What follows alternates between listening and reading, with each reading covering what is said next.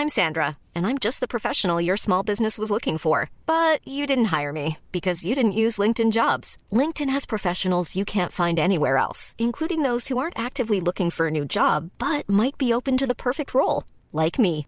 In a given month, over 70% of LinkedIn users don't visit other leading job sites. So if you're not looking on LinkedIn, you'll miss out on great candidates like Sandra. Start hiring professionals like a professional. Post your free job on linkedin.com/people today.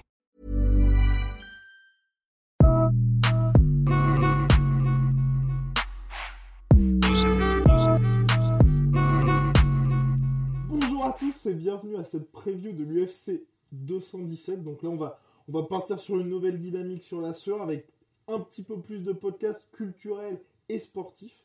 Donc on commence directement avec euh, l'UFC et donc l'UFC 217 Madison Square Garden 4 novembre 2017. Et donc c'est Guillaume qui est toujours là en compagnie de Mr. PY aka Rust. Salut. Hello, hello, hello. Donc on va commencer par, euh, on va, on va uniquement se focus sur la, sur la main card hein, pour, ce- pour ce podcast-là, parce que même si tout le reste de la carte, les préliminaires sont assez énormes, on va d'abord commencer par le combat middleweight qui ouvrira donc la main card vers 3h du matin heure française. Ouais, alors par contre, c'est en welterweight. En wel- C'est Thompson Masvidal. euh, Ah non, je voulais dire le, le combat qui allait ouvrir, c'est middleweight Johnny Hendrix euh, Paulo. C'est ouais, c'est le premier Ah, combat. ok. C'est- c'est- D'accord. C'est le premier- Autant pour moi, super. C'est le premier combat.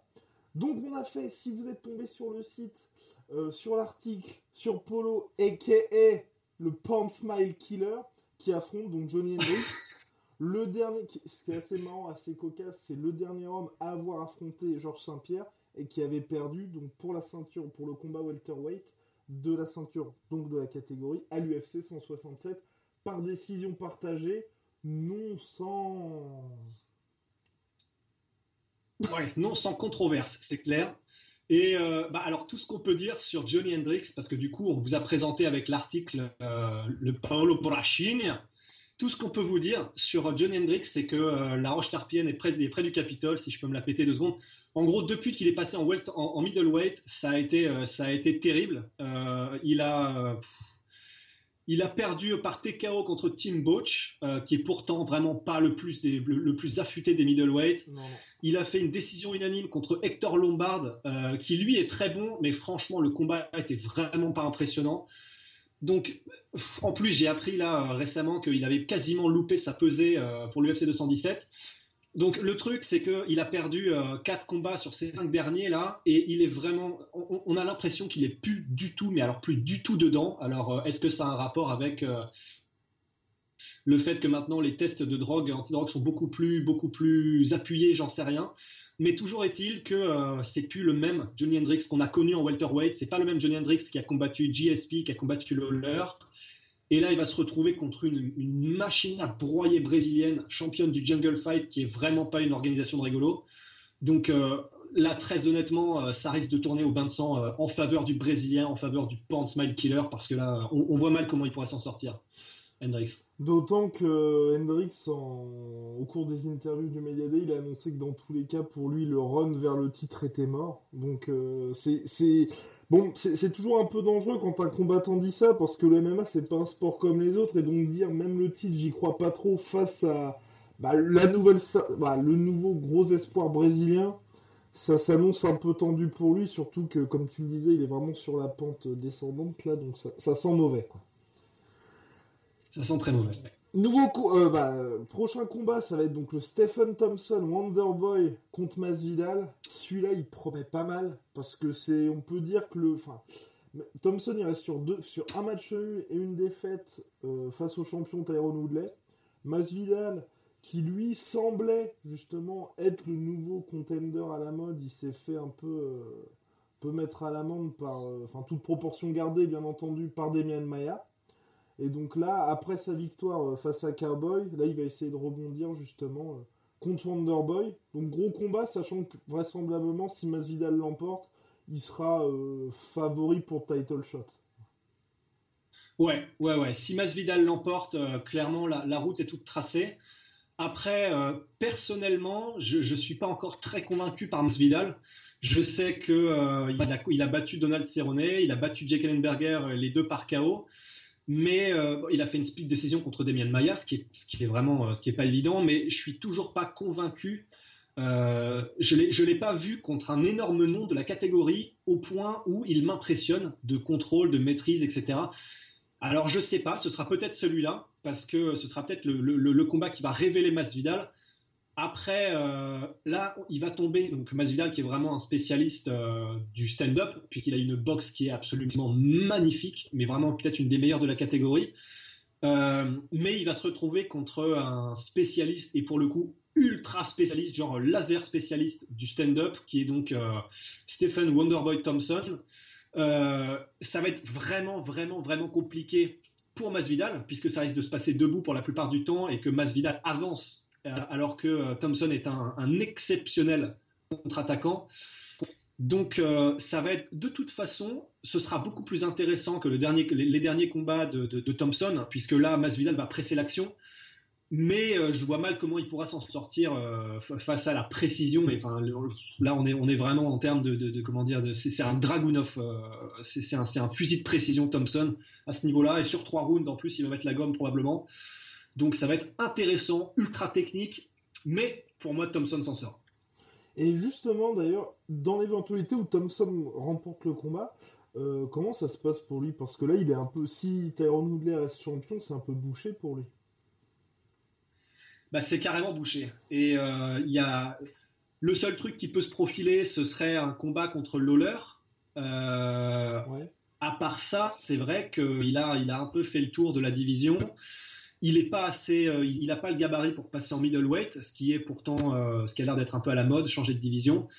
Donc tout ce qu'il peut faire, malheureusement, c'est euh, comment dire éclater un peu tous les contenders qui se présentent à droite à gauche, ceux, qui ne seront pas, comment dire, offerts aux, au champion. Et puis, bah, une fois que, une fois qu'il aura, ce qui est important aussi, en plus aujourd'hui, surtout aujourd'hui à l'UFC, c'est un peu d'avoir des highlights, d'avoir des chaos très spectaculaires pour euh, reconquérir un peu le cœur des fans. Et comme ça, c'est pas, ce sera pas un problème pour Thompson s'il est placé contre des mecs qui sont un peu au-delà du top 5. À mon avis, dans deux, trois combats, il peut avoir regagné un peu de hype et, et être replacé pour le titre, si c'est toujours Woodley, évidemment. C'est ça. Bien. Et donc là, le premier des trois title fights de la soirée, qui oh bah, dont tout le monde s'en branle, hein. mais sauf nous, sauf nous justement, qui est quand même bon, on va dire que c'est la plus petite catégorie de l'UFC, tous sexes confondus, ouais. les strawweight, mais mais cette fois, c'est assez intéressant parce que euh, l'histoire peut être écrite à New York avec euh, la fameuse Johanna qui affronte Rose. Donc on va dire que ces deux combattantes, au-delà du fait qu'elle rapporte beaucoup de points si vous jouez au Scrabble, sont extrêmement talentueuses. Et, et on peut dire que euh, Johanna part, allez, largement favorite, malgré, euh, malgré Rose, quoi. Ouais, elle part largement favorite, bah déjà parce que, parce que extrêmement complète. Quand on parle de Johanna Jedrzejczyk, euh, on parle quand même d'une multiple championne du monde de Muay Thai avant d'arriver au MMA elle est passée par l'American Top Team et euh, une fois là-bas, comment dire, elle a blindé son répertoire, mais vraiment, enfin, en mode titanium. Donc là, elle est, vraiment très difficilement prenable, même une fois au sol. Elle est difficilement métable au sol. Euh, je sais pas si ça se dit, tant pis. Du coup, c'est vraiment compliqué de l'aborder parce que c'est une, euh, une kickboxeuse, mais vraiment mais d'exception pour le MMA et d'autant plus pour le MMA féminin. Là, elle est vraiment, pour l'instant, elle est à des années-lumière d'avance de la concurrence debout. Ah, et comme elle se défend particulièrement bien en lutte et au sol, là, très franchement, euh, bah, elle parlait de battre le record de défense de titre de Ronda Rousey. C'est elle la personne qui est capable de faire ça. Donc euh, compliqué et Rose Namajunas qui est donc euh, qui, qui, est, qui, est, encore super jeune. Il me semble qu'elle a quelque chose comme 25 piges. Et du coup, bon, elle, a encore pas mal d'expérience à engranger. Elle est, euh, elle est, euh, elle est, elle se laisse un peu prendre émotionnellement euh, au jeu, ce qui est jamais très bon pour un combattant. Elle se laisse parfois aller émotionnellement pendant les combats, et même si elle est, elle est extrêmement efficace au sol, debout, c'est pas encore tout à fait ça, et c'est pas encore tout à fait ça. D'autant plus face à un mammouth comme comme Yola Jedrzejczyk qui va la poncer par, et, par tous les côtés, par-dessus, par-dessous. Quand c'est bon, c'était fou. Donc ça va être vraiment, vraiment compliqué. Coach, you can't condition that fucking chin of yours. Po, po, po, po, po, po, po, les mecs ont clashé. Bref, ça s'annonce magnifique. Là, c'était une petite euh, tirade de notre ami euh, Cody Gaband pour le common event de la soirée. Ça s'annonce fou. Rust a dû nous quitter euh, pour des raisons techniques. ne vous inquiétez pas, le prochain podcast sera beaucoup plus, beaucoup plus clean. Mais là, l'UFC 217, on ne pouvait pas passer à côté d'une preview et poursuivre au sujet de ce common event. La show. Doesn't get better than this pour euh, le titre Bantamweight. Donc le champion actuel contre l'ancien champion, deux anciens coéquipiers, une véritable rivalité, une presque une haine entre les deux combattants. Ils devaient s'affronter cet été, mais finalement Gaband s'est blessé au dos. Donc euh, le combat Hiring for your small business? If you're not looking for professionals on LinkedIn, you're looking in the wrong place. That's like looking for your car keys in a fish tank. LinkedIn helps you hire professionals you can't find anywhere else, even those who aren't actively searching for a new job but might be open to the perfect role. In a given month, over 70% of LinkedIn users don't even visit other leading job sites. So start looking in the right place. With LinkedIn, you can hire professionals like a professional. Post your free job on linkedin.com slash people today. Bah, inévitable a été repoussé. a été retardé. Et là, enfin, ils vont pouvoir euh, régler leurs différends dans la cage au MSG. Ça s'annonce exceptionnel. Avec un Cody Gaband qui a surpris tout le monde à l'UFC 207, donc en décembre dernier, pour le dernier événement de l'année. Avec une leçon, une véritable leçon donnée à Dominique Cruz, qui s'est quand même pris trois knockdowns, le grand Dominique Cruz, qui a perdu pour la deuxième fois seulement de sa carrière. Et donc euh, qui affronte euh, le maître du mouvement après Dominique Cruz, TJ Dillashaw, Dillashaw, champion déchu, euh, qui a perdu en janvier dernier, enfin janvier dernier, janvier 2016 sa ceinture face à Dominique Cruz, le fameux, par décision partagée, qui compte bien frapper un grand coup et récupérer la ceinture. Lors de l'UFC 217, ça promet, ça promet. D'autant plus que euh, tout le trash talk a été euh, backup par euh, Cody Gaband puisqu'il a enfin dévoilé la fameuse vidéo du chaos donné à l'entraînement à TJ Dillashaw quand les deux étaient coéquipiers au sein de Team Alpha Male. Un chaos qui est plus un knockdown qu'autre chose à la Connor sur Paulie avant le combat contre Mayweather, mais qu'elle mérite justement de rajouter un peu, de mettre un peu d'huile sur le feu et pourquoi pas déstabiliser euh, Dillashaw, même si bon, il, est habitué au grand combat. En tout cas, ça promet. Autrefois coéquipier à Team Alpha Male, les deux là sont.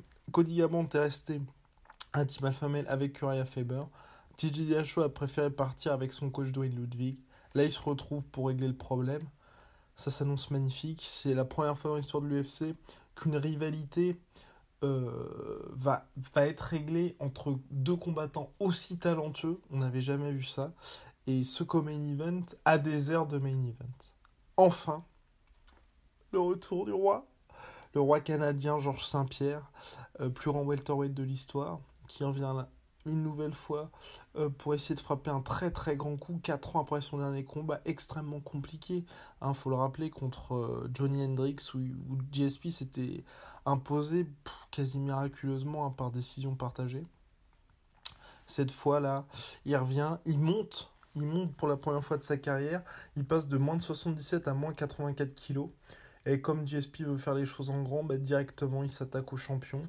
Michael Bisping, champion middleweight, recordman de victoire à l'UFC, réputé prenable, et, euh, mais qui a quand même battu Anderson Silva, Luke Rockhold pour prendre la ceinture, qui plus est en short notice, et Dan Anderson, bon, Dan Anderson de 47 piges, hein, mais Dan Anderson quand même et sa frappe de mule pour sa première défense de ceinture, et qui là s'attaque à GSP. Bon, bah, que dire de ce combat Que dire de ce combat?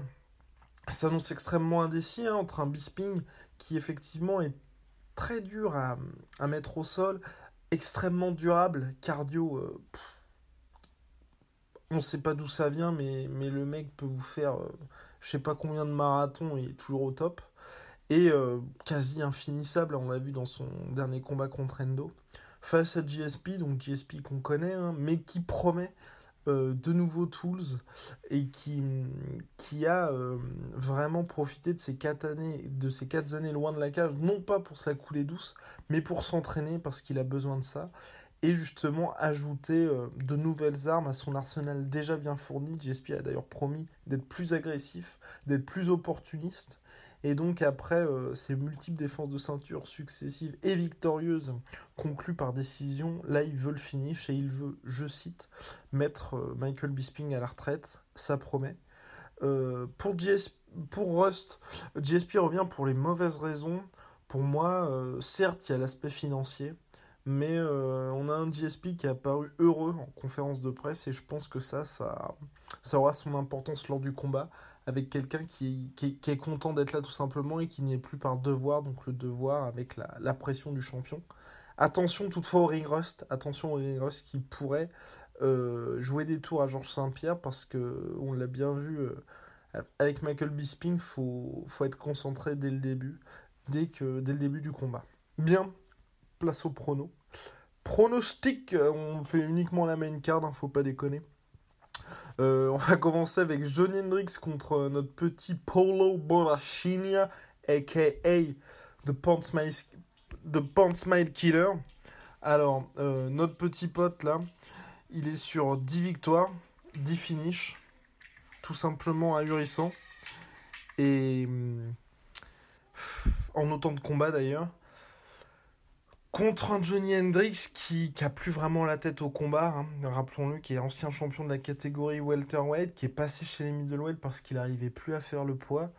Euh, l'arrivée de l'USADA conjuguée à, l'arrêt de l'IV pour, euh, pour les weight cuts lui a, été fatale. Là, c'est plus en fait un cadeau fait à Polo, en le sens on te donne un nom, fais-en ce que tu veux, et puis comme ça, ensuite, on pourra voir ce qu'on va faire avec toi.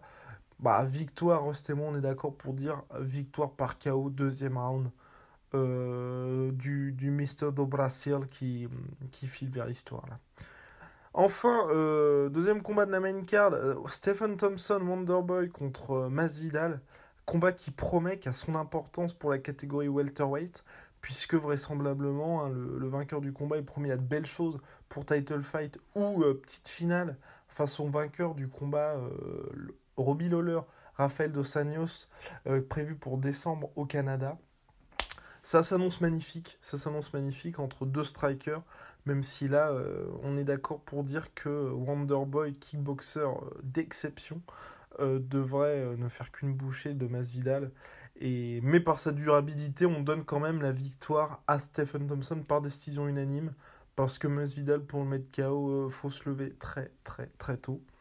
Là, on commence avec le premier title fight de la soirée entre Johanna Champion et Rose Namajunas. Donc là, euh, on est tous les deux d'accord avec Rose pour dire que Rose, de par son volume, de par son striking, va dominer complètement Rose, même si Rose a été extrêmement euh, positive et enfin donner une impression extrêmement positive dans le build-up du fight, dans les conférences, dans les stare-down mais euh, c'est un niveau au-dessus quand même, la petite Johanna. Russ pense euh, au chaos au troisième round. Alors moi, de mon côté, je pense que certes, il y aura une domination totale de Johanna en striking, mais qu'elle finira par trop prendre confiance, comme on l'a vu là dans les conférences de presse, toujours à essayer de faire craquer son adversaire, extrêmement dans la provocation, et je pense que Rose va profiter de ça, va profiter d'une Johanna qui qui aura déjà la tête à la prochaine défense presse de ceinture, qui se dira ça y est, c'est fait, je la domine, je vais la mettre KO, qui cherchera le KO et qui se fera prendre par une soumission sortie d'onde ou par Rose et qui finira par remporter le combat. En tout cas, ça promet entre les deux combattantes. Euh, premier title fight de la soirée. On a des avis divergents sur la question. Vous pouvez balancer vos pronoms en commentaire, mais dans tous les cas, Johanna part clairement favorite de ce combat. Comme main event, donc là on en a parlé, on vous l'a quand même pas mal hypé celui-là. Entre Cody Gabrandt et TJ Dillashaw. Rust et moi, on est tous les deux d'accord pour dire victoire de Cody. Euh, après la victoire contre Dominique Cruz, euh, Rust, donc euh, PY, pense à un chaos de Cody entre le troisième et quatrième round. J'ai quand même un peu de respect pour Dillashaw, même si à mon avis ça va lui faire mal cette soirée. Et euh, victoire de Cody par décision unanime. Enfin, le main event Bisping GSP.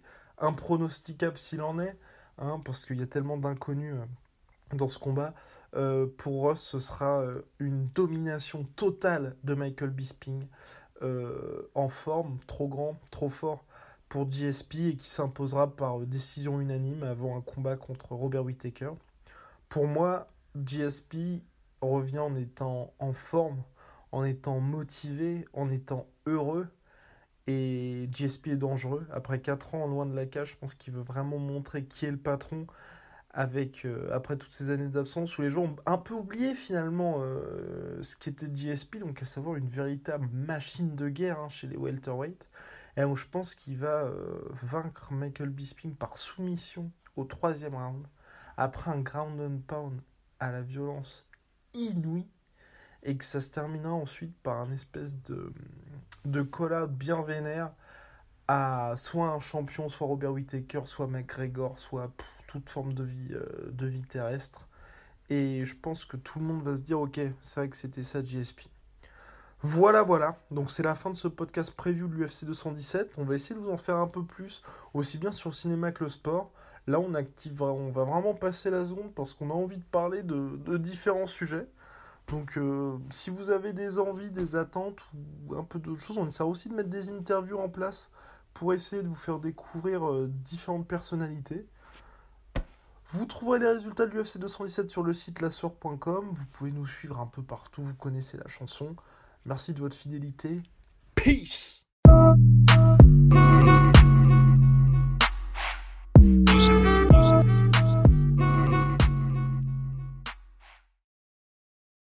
Et voilà, c'est la fin de votre épisode du podcast La Sœur. Si ça vous a plu, n'hésitez pas à nous mettre les 5 étoiles sur Apple Podcast ou sur Spotify. Vous pouvez aussi nous laisser un petit commentaire, ça nous aidera beaucoup. Et si vous voulez aller plus loin avec nous, vous tapez La Sueur sur toutes les plateformes ou sur les réseaux sociaux, vous nous trouverez. Et là, vous nous écoutez très certainement en audio. On est aussi en vidéo sur YouTube, mais également sur Snapchat. Là encore, vous tapez la et on sera là. Merci de votre fidélité et à très vite pour de nouvelles aventures.